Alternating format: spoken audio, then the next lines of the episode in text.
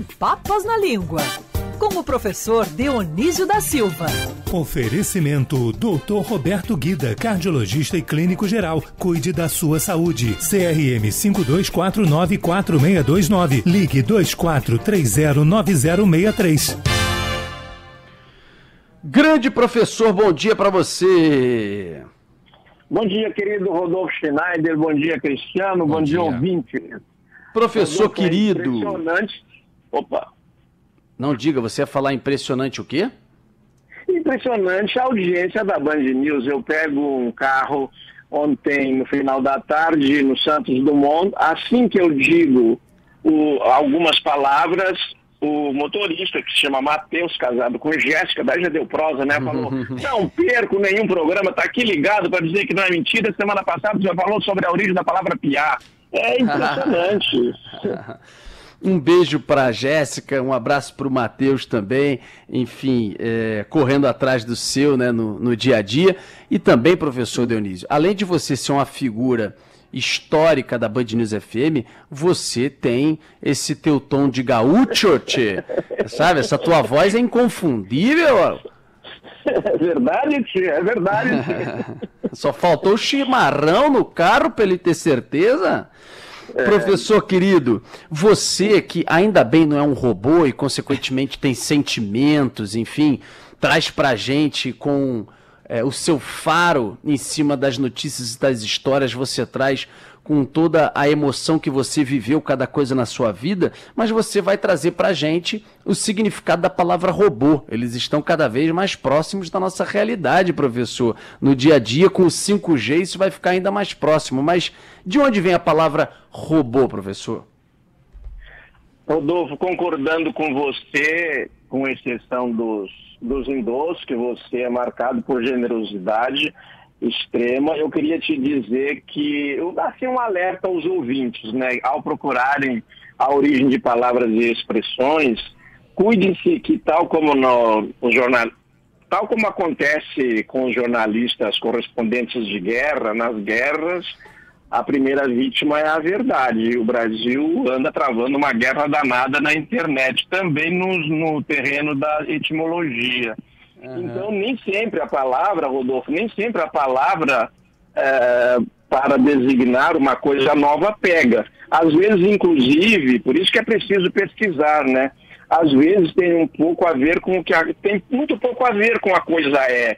Então nós já vamos chegar a robô, mas veja, chofer quer dizer em francês aquecedor, veio é porque o chofer é que o primeiro chofer, o primeiro motorista esquentava a máquina ali para depois sair com o carro. Então, o, qual foi o nome que deram para esse motorista? Foi chofer, porque hum. ele era, o, era também o que fazia, mantinha o fogo aceso nas caldeiras, só das locomotivas e tal. Só depois é que ele foi dirigir o automóvel que também é, hoje não é muito conhecido por automóvel. O nome mais comum é carro, mas automóvel estava bem adequado porque se move sozinho.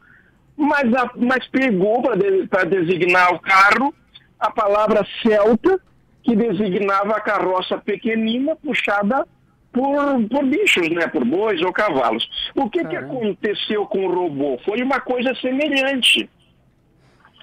É, você quer dizer alguma coisa? Não, não, não, estou escutando atentamente. É uma coisa semelhante no caso do robô, por quê? A da viagem da, da palavra? É, porque a palavra não tem muito a ver, é, às vezes, com aquilo que ela designa. Essa palavra robô, ela surgiu pela primeira vez na língua tcheca, porque um, um dramaturgo chamado Karel Capek, ele publicou em 1920 um romance que se chamava Os Robôs de Rossum. Uhum. E o enredo é interessante, a história de um cientista muito competente que pega matéria orgânica sintética, descobre o segredo de criar máquinas eh, assim parecidas com o homem que uhum. são exploradas de uma forma assim muito cruel, como, como escravos num, num campo de concentração, num trabalho forçado e tal. É, então eles, esses, esses personagens deles se revoltam e dominam a humanidade e, a, e vão ameaçar e começam a ameaçar a humanidade de extinção. O romance tem um final feliz, a humanidade se salva e tal. Daí ele escreveu o romance em tcheco e pegou uma palavra tcheca que era robotnik, que era baseado numa palavra. É, ele inventou essa palavra robotnik para o tcheco. Na verdade, Sim. a palavra que existia em tcheco era robota, que quer uhum. dizer escravo, que é do mesmo étimo que deu Arbeit em alemão, que é trabalho. Mas quem popularizou mesmo essa palavra, Rodolfo, foi o, o, físico americano muito lido no Brasil, que publicou 500 livros, chamado Isaac Asimov, e ele criou também palavras, é, se não criou, popularizou, né? O robô, cibernética, informática, robótica, ele é um nome referencial nisso. Mas eu quero te contar uma historinha sobre a criação da palavra, posso? Claro, por favor. Então, esse autor, Rodolfo, como a gente, assim, eu, eu sei porque eu, porque eu escrevo, então às vezes faço isso, né? Chego, é, mostro o texto para alguém de confiança, um texto curto, de o que, é que achou disso? E este criador da palavra Robotnik, que pegou, que tinha criado esta. Ele não criou essa palavra, ele queria chamar o personagem é, desse cientista maluco que pegou matéria orgânica sintética para fazer máquinas semelhantes ao homem, ele uhum. queria chamar de labore. Uhum. Labore, porque no latim labor é, é trabalho, né? Então, os personagens vão trabalhar forçado, ele ia chamar de labore. Ele tinha um irmão chamado José, o José disse, por que, que você não chama de robota? Porque eles não fazem o trabalho porque querem, é forçado. E ele adotou o, o, o, daí ele criou o Robotnik, não aceitou nem o irmão, nem a língua que já, nem a palavra que já havia na língua tcheca, né? Uhum. E, e, o livro está publicado no Brasil, chama-se A Fábrica de Robôs, é uma editora pouco conhecida, a editora Edra, Edra com H. Uhum. E o Asimov também está muito lido no Brasil, né? É, demais. Querido professor, deixa eu pegar aqui uma expressão que você separou. Nem só de pão vive o homem. Eu confesso que eu viveria só de pão, professor, como eu gosto de pão, mas é óbvio que é uma brincadeira porque a gente precisa diversificar a alimentação e por aí vai. Mas nem só de pão vive o homem. De onde vem essa expressão, professor Dionísio? Essa expressão vem de um episódio evangélico, do Evangelho de Mateus, que aliás é objeto de, de páginas e páginas e páginas da teologia, porque Jesus está no deserto e o diabo vai lá tentá-lo. E é curioso, porque Jesus podia expulsar o diabo, ah, vai te catar, sai daqui, né? Mas eles ficam conversando. Então, numa uma das primeiras tentações do diabo para Jesus, que está representada essa tentação, essas tentações em inúmeros quadros, imagens, né?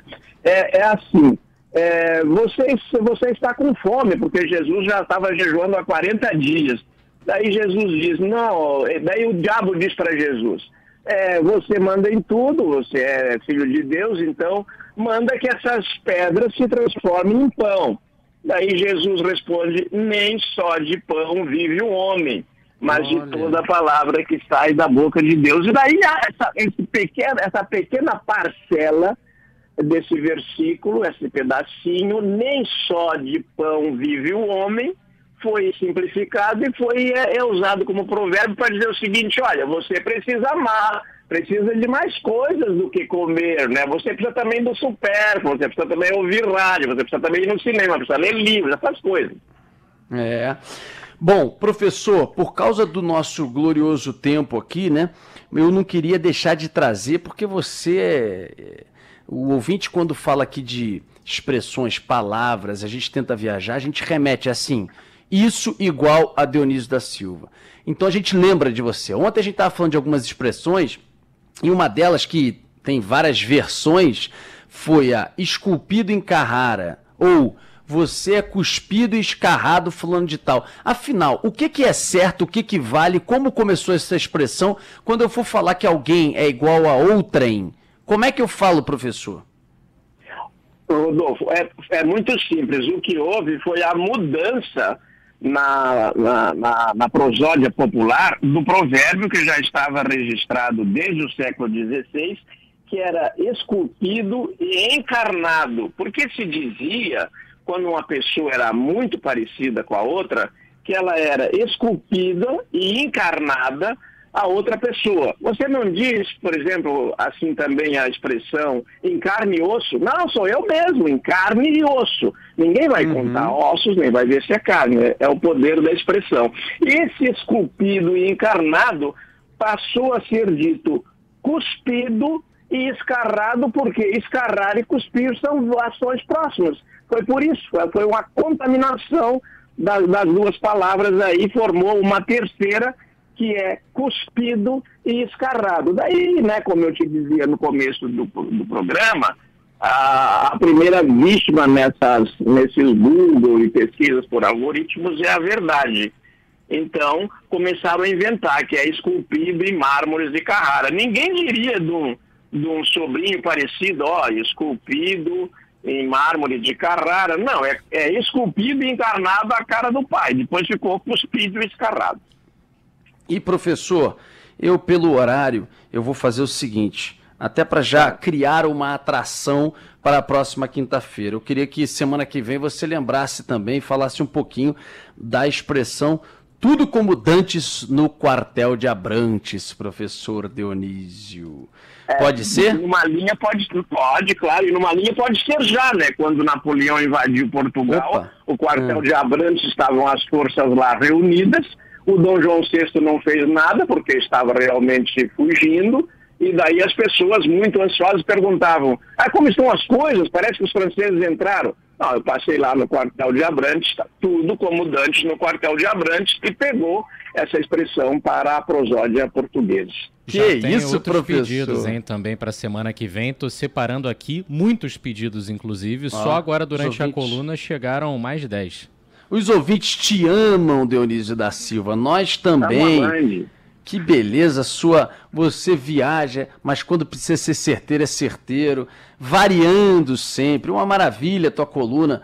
Um abraço, professor. Até quinta que vem. Olha, vou responder te agradecendo, Rodolfo e o Cristiano, e os ouvintes, dizendo o seguinte: Dionísio não seria conhecido assim se não fosse a Band News. Então, o agradecimento é mútuo. Muito obrigado. Valeu, Abraço, professor. querido. Tchau, tchau. Até semana que vem.